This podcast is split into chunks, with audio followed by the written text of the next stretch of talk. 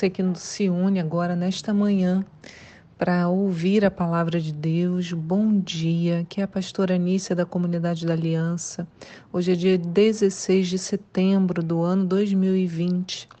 E o nosso devocional de hoje, isso é, a nossa meditação sobre a palavra, vem de três textos. O primeiro está em Números 29, de 1 a 6, o segundo em Jeremias 24 e o terceiro em João 6, do 60 ao 71. E a pergunta para nós nesta manhã é: para onde iremos? Todos nós temos dúvidas a respeito do nosso futuro, o que virá, como viveremos, será que daremos conta? Mas a verdade é que esta ansiedade é infrutífera porque há muitas coisas totalmente imprevisíveis. Mesmo que você se prepare, uma ocorrência pode mudar tudo. Eu estou lendo um livro sobre a Segunda Guerra Mundial e eu fico pensando nas pessoas.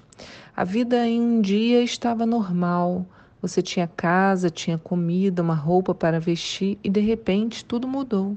Tomaram sua casa, a comida acabou, a saúde se deteriorou, o medo invadiu. Quem poderia prever, por exemplo, no nosso caso, que passaríamos meses dentro de nossas casas? Quem poderia imaginar que teríamos que fazer uma inscrição para ir à igreja aos domingos? A mesma coisa eu quando os judeus, né, todos tinham seu comércio, suas lojas, tocavam suas casas, os colégios, os filhos, e de repente tudo acabou. Tudo. A brevidade da vida e as suas incertezas também nos ensinam a depender de Deus. Quando estamos muito certos de nossos caminhos, fica mais difícil que Ele tenha liberdade para conduzir os nossos passos. Porém, encaixar-nos no calendário de Deus sacia o nosso desejo por esse planejamento. A estruturação das festas, que é o assunto dessas próximas semanas, nos dá a segurança de que não importa muito o que vai acontecer, aquela data não muda. Mesmo durante o Holocausto, já li em vários livros, muitos judeus mantiveram suas tradições, por exemplo, o Shabat, o sábado e as grandes festas.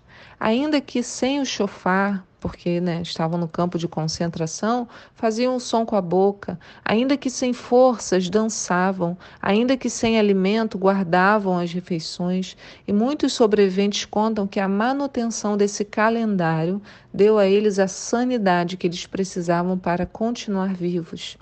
A ordenança para esse período está no texto de hoje, Números 29, 1, que diz: O Senhor deu a Moisés as seguintes ordens para o povo: No primeiro dia do sétimo mês, convocareis uma Assembleia Santa, e não fareis nenhuma obra ou trabalho servil. Será para vós o dia das aclamações, o dia do toque do chofar, em que soareis vossas trombetas em todo o arraial.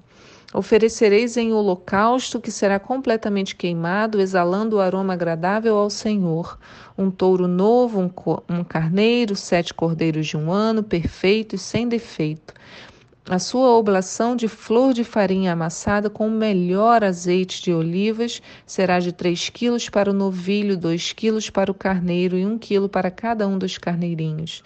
E um bode expiatório em sacrifício pelas ofensas e pecados, a fim de que se realize o rito de expiação por todo o povo. Isso, além da oferta que é completamente queimada em sacrifício no primeiro dia do mês, junto com a oferenda de cereais, e além do holocausto perpétuo queimado todos os dias, junto com a oferta à oblação, oferta de cereais e suas correspondentes libações, ofertas derramadas de vinho de acordo com o estatuto, em perfume muito agradável como oferenda queimada a Yahvé. Então vejam que é um dia de aclamação, um dia de júbilo, toque de chofar. Esse dia que diz, né, no primeiro dia do sétimo mês, ele acontece nesse ano, no dia 19 de setembro para o dia 20. E a gente vai comemorar no dia 20 lá na igreja. No dia 19, meu aniversário, dia do toque do chofar. Gostei desse, dessa celebração especial. Ontem falamos sobre a nossa entrega completa e restrita ao nosso Deus. Vocês vejam nesse texto que acabamos de ler quantos é, sacrifícios e ofertas deveriam ser oferecidas durante esse período festivo. Não é um discurso muito fácil de falar de entrega completa e restrita.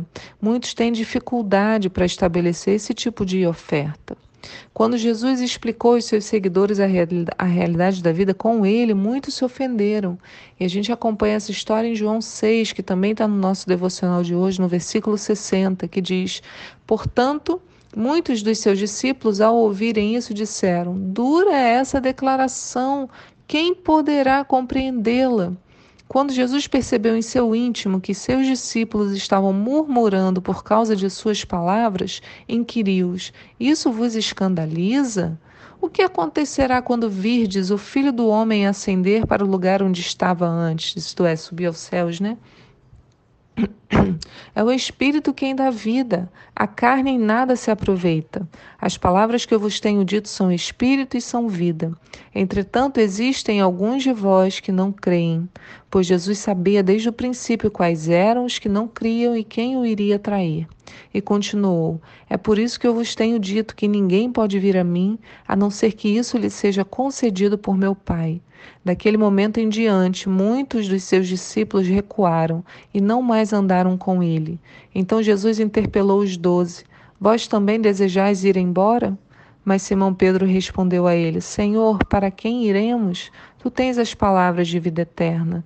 Sendo assim, nós temos crido e reconhecido que tu és o Cristo, o Filho do Deus vivo.